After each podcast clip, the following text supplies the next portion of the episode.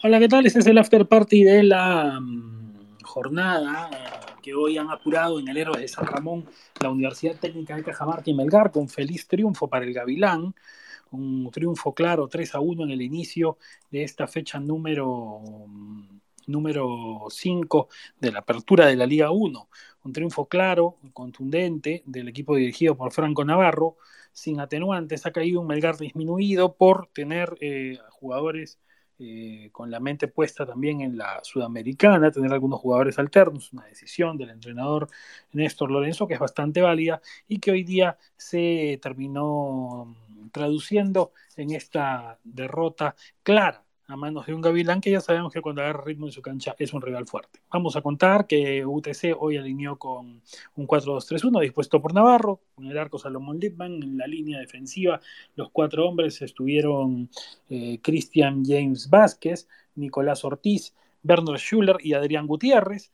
En el medio, Cristian Mejía y Luis Trujillo reinventado de volante de primera línea hoy, o en realidad una demarcación que ya ha empleado en algún tramo de su carrera. Delante de ellos, Gideon Sherakaki, Donald Millán y Gaspar Gentile, el único punto del uruguayo Facundo Peraza. Los cambios que dispuso hoy Navarro, ingresó en el minuto 46 en el entretiempo Carlos Díaz por Mejía, a los 76 el venezolano John Marchand por Bernard Schuller, a los 76 José David Soto, el ex universitario por Gideon Sherakaki, a los 81 Santiago Payares, el uruguayo, por su compatriota Facundo Peraza, y a las 81 también Luis García por eh, su tocayo Luis Trujillo. En Melgar, un 4-3-2-1 novedoso, bueno, digamos, ya empleado, dominó antes el, esquema, pero repito por los nombres, en el arco Jorge Cabezudo, portero alterno, en la defensa Matías Lazo, habitual zaguero central eh, de las canteras del dominó, ahora reinventado de lateral derecho, eh, el argentino Lionel Galeano, junto con su compatriota Horacio Orsán, eh, que ya se ha sentado como zaguero, y Paolo Reina.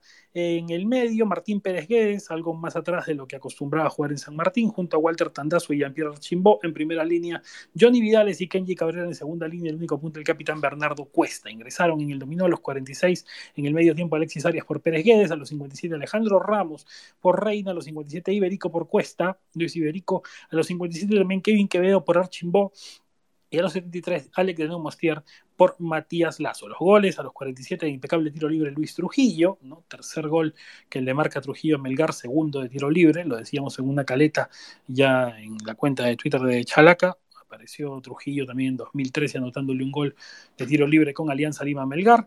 A los 66 Facundo Peraza de cabeza, a los 72 descontó el argentino Galeano, el zaguero, y eh, a los 83 Luis García selló la victoria después de un par de años que volvió a anotar García un gol oficial. Lenin Auris estuvo con el partido y mm, deja como balance, por supuesto, esto una victoria importante para el equipo de Navarro. ¿Qué tal? Buenas tardes. ¿Qué tal, este, Roberto? Eh, sí, el partido estuvo entretenido. Y venías, a pesar de la contundencia de UTC, eh, el encuentro tuvo varias este, situaciones también a favor de Melgar, ¿no? Eh, para hablar de UTC, podríamos destacar primero a Trujillo, ¿no?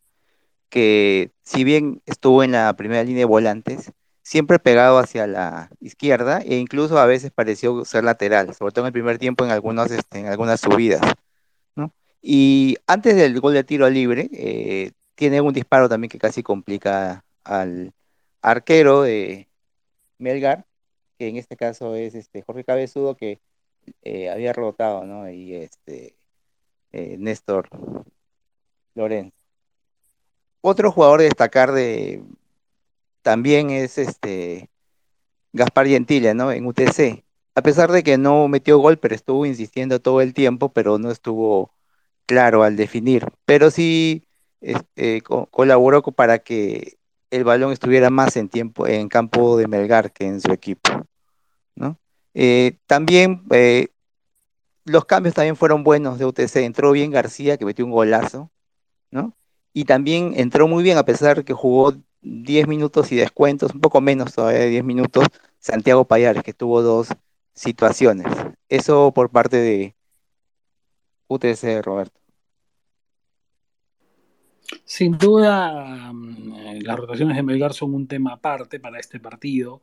Eh, el técnico tenía que optar, tiene que jugar el día martes 19.30 en el Garcilaso de la Vega por Sudamericana ante Cienciano, por lo cual eh, tiene que, sin duda, Melgar ya afrontar este problema que es consabido, ¿no? Lenin el año pasado le costó muchísimo sostener el ritmo de Sudamericana y Libertadores, eh, perdón, Sudamericana y torneo local, a Melgar, eh, sacrificó Melgar su, digamos, su protagonismo en la fase 1 para poder eh, dedicarse al torneo continental, en el que hizo un papel decoroso.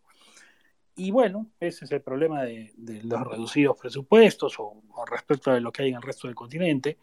Igual creo que con los nombres que hay algo se pudo inventar. Sin duda ha habido mejores actuaciones que otras. No creo que eh, yo revisando los puntajes que has asignado, por ejemplo, lo del portero cabezudo, que, ha sido criticado hoy por su respuesta ante algunos de los disparos eh, de UTC, puntualmente en el primer gol, eh, y Kenji Cabrera, que es otro hombre que alternó, les ha puesto 11 a los dos como los puntajes más bajos del, encuentro, ¿no? Sí, Roberto, no, este, no estuvo tan seguro y tampoco dio seguridad un poco al, al área. ¿no? Ese portero joven, ¿no? Todavía después se verá cómo crece, pero en este partido sí no anduvo eh, bien esos dos jugadores. Y por parte de lo que decía de los de la rotación, claro, por ejemplo, hombres como que siempre son este, titulares o habituales titulares, como el Chacarias estaba en la banca, ¿no? Luego lo y jugó todo el segundo tiempo y creo que fue el mejor jugador de, de Melgar. Y con lo poco que produjo Melgar, ¿no? Pero con eso causó este daño a la defensa, ¿no? Igual, Alejandro Ramos, de Mostier, ¿no? Y Luis Iberico también, que luego entraron, ¿no? Eh, también son habituales titulares que no estaban ahora. Por ejemplo, en el primer tiempo un poco destacó Matías Lazo, pero por, lateral, ¿no? Entonces, un, un partido aceptable, ¿no? Y justo te quería preguntar por él, Lenny, porque su posición habitual es de zaguero central. Hay dos, dos, ubicaciones hoy en Belgar que tácticamente llamaban la atención. ¿no? Una la de Lazo, y la otra como lateral, siendo central, y la, de, la otra de la de Pérez Guedes, en una función un poquito más retrasada que, lo habitual, ¿no? Sí, y, y, lateral funcionó un poco, ¿ah? porque hay una jugada de las pocas que hizo Melgar en el primer tiempo que la hace Johnny Vidales, ¿no? Se pega un poco hacia la derecha, combina con, este, con Matías Lazo, y él centra, pero Cuesta ya no llega.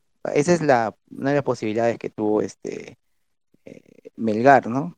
Y que fue, y después ya bueno, ya eh, hizo más funciones de defensa, ¿no? Que, ataque, ya en los minutos finales del partido. Ahora bien, si hablamos de, modificaciones tácticas, una relevantes en UTC, la ubicación de Trujillo, hoy a quien has tipificado como capo del encuentro. Y creo que es eh, saludable que, Talara pues haya aparecido en esa, en esa posición. También eh, ya dejándolo el, el, pisqueño Gutiérrez tiene una regularidad interesante cuando lo hace juega también a veces de central, de lateral, hoy día lo hizo de lateral izquierdo. Entonces, Talar estuvo al medio y destacó, anotó un buen gol de tiro libre y terminó siendo para ti el mejor del campo. Sí, el, el primer tiempo, en el segundo tiempo, y ya varios partidos lo viene este, siendo uno de los más destacados, si no el mejor, tal vez el segundo de todos los partidos de UTC. Creo que es un jugador consolidado y que le da mucha salida al equipo de Navarro. Que por ejemplo, hoy anduvo un poco apagado Millán, pero por ejemplo despertó Peraza, ¿no? Que antes lo habíamos visto que controlaba el balón, no le quitaban, no lo movían, pero como que se veía lejano al gol. Y hoy día, este, eh, con un cabezazo, por fin pudo anotar, ¿no? Y Gentile ya lo destacaba, ¿no? Que es el que eh, pareció por todos lados, parecía que se multiplicaba, ¿no? pero no estuvo preciso. Pero sí, yo creo que eh, UTC tiene dos, este, dos jugadores que lo utilizan como suplentes, ¿no? Y, son fundamentales, que son Payares y, García. Creo que García, hoy García responde con ese buen gol eh, que le sirve para que se reencuentre, para que, para que encuentre buen ritmo. García es un jugador que lleva a la selección, incluso tiene, cuando quiere, sabemos que tiene una calidad importante, el pie derecho. Ahora, eh, este tema me parece importante, el que tocas de Payares y su suplente. Yo el otro día lo dije, ¿no? Cuando lo hablamos acá el, viernes pasado, después del partido, uh Payares no puede ser suplente en UTC. Claro, hoy Peraza me quiere dar un poco la contranota, pero tú también destacas que Payares cuando entra en efecto eh, hace un buen partido. Pueden jugar los dos juntos, eh, necesita eh, siempre ser uno el, alterna el, digamos, la alternativa al otro, tomando en consideración encima que más atrás, claro, está Gentile, que es delantero, pero juega como extremo. Entonces, y es, hoy sí, yo también coincido contigo, Gentile es el mejor de UTC, más allá de que hoy el capo sea Trujillo, Gentile es fundamental. ¿Es posible que Peraza y Payares los uruguayos jueguen juntos? ¿O es la vieja polémica de los dos nueve que no pueden jugar juntos? Yo creo que es el sistema, ¿no? A veces Navarro es rígido ¿no? y mantiene su, sistema, ¿no? y, y, ya los considera, por ejemplo, estas primeras fechas que, que Payares es un suplente y que va a entrar. Y, yo creo que en eso va, o sea, es como, pues yo creo que lo podría poner, ¿no? Pero, pero yo creo que está probando ahora Peraza dándole confianza y bueno, apareció el gol, pero yo creo que Payares fácilmente es un, podría ser titular de UTC y de otros equipos de la Liga 1. Sí, claro, en Grabo mostró su sobrada capacidad Santiago, Santiago Payares. Y por supuesto, el Gavilán tiene estas cosas siempre. No es un equipo que, se hace fuerte de local, que Navarro ya digamos, sabe cómo hacerlo jugar, que ha sumado algunos jugadores importantes. Por ejemplo, John Marchand creo que también le da una posibilidad interesante de refresco. Y, claro, lo de UTC es un protagonismo que, se sabe que en su cancha eh, se puede hacer fuerte y que en estos partidos que a veces son los viernes, los lunes, ya se sabe que se saca esos puntos que después a final de año le, le sirven en las cuentas, ¿no, Lenin? Y eso es un, un, andar interesante del equipo, del equipo cajamarquino que sin duda aspira a, a, a, ser protagonista de nuevo del campeonato, de la mano de Franco, ¿no? Claro, y además que ya volvieron la, a ser local, ¿no? Jugando en Cajamarca ya pueden marcar mayor diferencia, ¿no? Como años anteriores que estaban jugando todo en Lima, entonces yo creo que más el equipo que tiene de experiencia, ¿no? Que yo creo que va a ser difícil que le ganen ahí a, en el héroe de San Ramón. Más bien el que no tuvo una actuación muy feliz según tu calificación es el juez Fernando Legario, tiene 11 apenas en tu puntaje en esta jornada que este encuentro que abrió la jornada. Sí, es que hay un el gol de, de, de, de Melgares en posición adelantada. Está, se, se, vio que estaba en posición adelantada. O cuando eh, la baja del balón es este Ibérico, creo que baja está adelantado. Entonces, el, el, el, juez, por ejemplo, le anuló un gol eh, a UTC en el primer tiempo, el mismo, el mismo, el mismo asistente, ¿no? Pero el siguiente, el cabezazo, estuvo, perdón, el gol de, de Melgar eh, estaba adelantado. Debían anular ese, ese tanto. Bueno, cosas que a veces eh, suceden y pasan a las líneas. Yo quería cerrar este espacio, Lenin, hablando un poquito de, claro, está claro que UTC gana y puede tener este protagonismo, pero quería hablar un poquito de el caso de Melgar y este problema, que ya lo hemos dicho en otros años se ha dado, de la rotación, que, Melgar, bueno, desde la época Reynoso la tiene como un sello, pero mm, claro, el año pasado se notó que no podía llevar las dos cosas a la vez.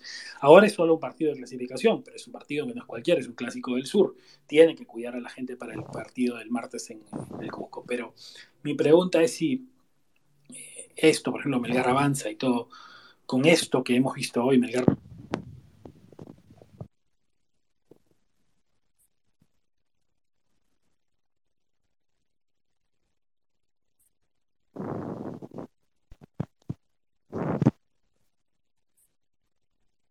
perdimos un momento a Lenin y bueno, no sé si sí. alguien quiere. Te escucho, te escucho. Sí, eh, que la rotación siempre le cuesta a los equipos. Por ejemplo, en el 2020 le costó a Sport Huancayo, ¿no? Que estuvo cerca de llegar a la semifinal de la Sudamericana y, y en el campeonato empezó a, partir, a perder muchos partidos. Y ahora, cuanto a Melgar, por ejemplo, claro, que no hay sustituto como para, por ejemplo, el Chaca Arias o Luis Iberico, que también ha levantado, no, no, no es lo mismo que, ¿no? En, en la delantera.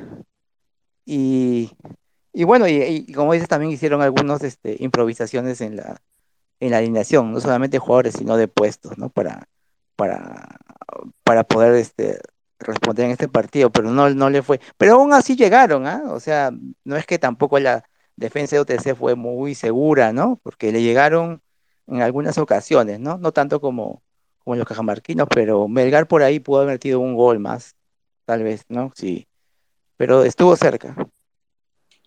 Bueno, esa ha sido de esta reflexión de este triunfo eh, de UTC, claro, 3 a 1 sobre Melgar, inapelable, sin duda la victoria del Gavilán. Hay que esperar si puede después eh, Melgar encontrar un mejor ritmo en el torneo local, pero sobre todo si puede llevar las cosas en paralelo con la Sudamericana, que es ahora su principal objetivo, de eso no cabe duda alguna. Gracias a los que nos han escuchado en este espacio. Eh, que hacemos después de cada encuentro en la Liga 1. Vienen más tarde, eh, por supuesto, Aldo Ramírez y compañía para el partido entre Cienciano y Ayacucho desde las 21, un partido que saca chispas cada vez que se encuentran estos dos equipos. Cienciano y Ayacucho son dos eh, equipos que han gestado una rivalidad, que tienen en el último tiempo el asunto del descenso del 2015 de Cienciano bastante marcado y la última vez que Ayacucho fue el Cusco goleó, así que el partido pinta bonito. Ya nos vemos entonces. Chau.